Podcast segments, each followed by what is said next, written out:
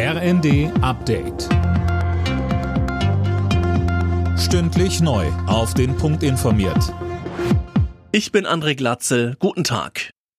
Es ist die alljährlich einstudierte Propagandashow in Moskau. Russlands Präsident Putin hat seine Rede zur Lage der Nation gehalten und unter anderem wieder den Westen attackiert. Jana Klonikowski. Ja, er sagte, dass westliche Drohungen eine reale Gefahr eines Nuklearkonflikts schaffen würden. Sie sollten endlich begreifen, dass auch wir über Waffen verfügen, die Ziele auf ihrem Territorium treffen können.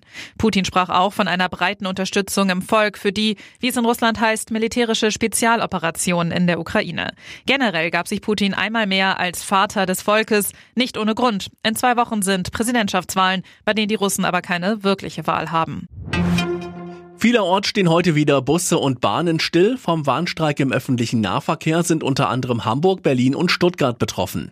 Morgen soll laut Gewerkschaft Verdi dann der Hauptstreiktag sein. Auch Fridays for Future hat Aktionen angekündigt.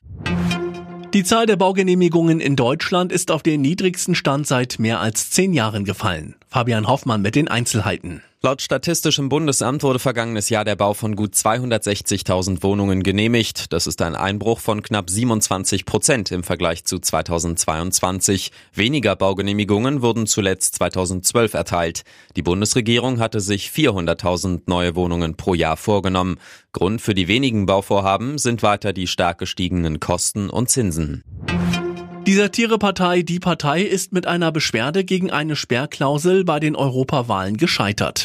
Das Bundesverfassungsgericht hat einen entsprechenden Antrag abgelehnt.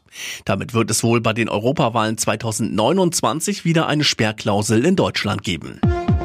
Alle Nachrichten auf rnd.de